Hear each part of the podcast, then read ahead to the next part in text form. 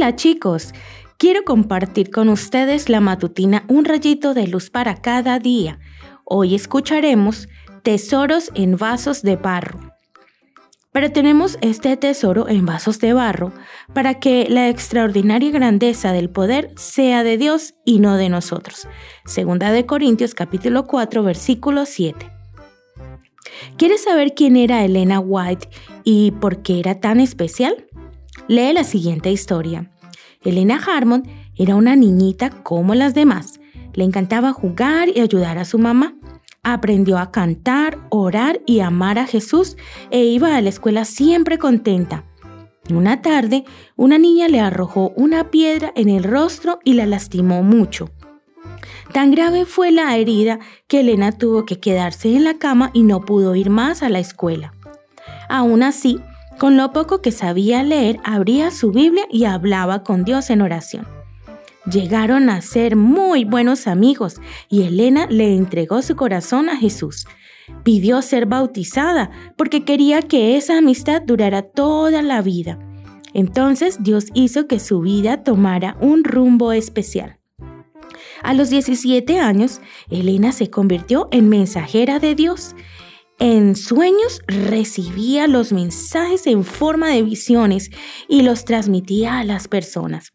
Comprendió que aunque surgieran dificultades, todos debían mirar a Jesús para andar por el camino correcto.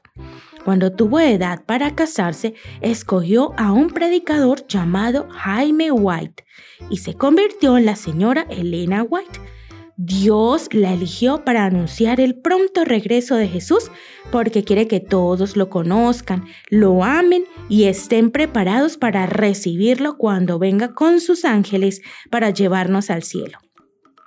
Antiguamente no se usaban vasos de vidrio ni de plástico.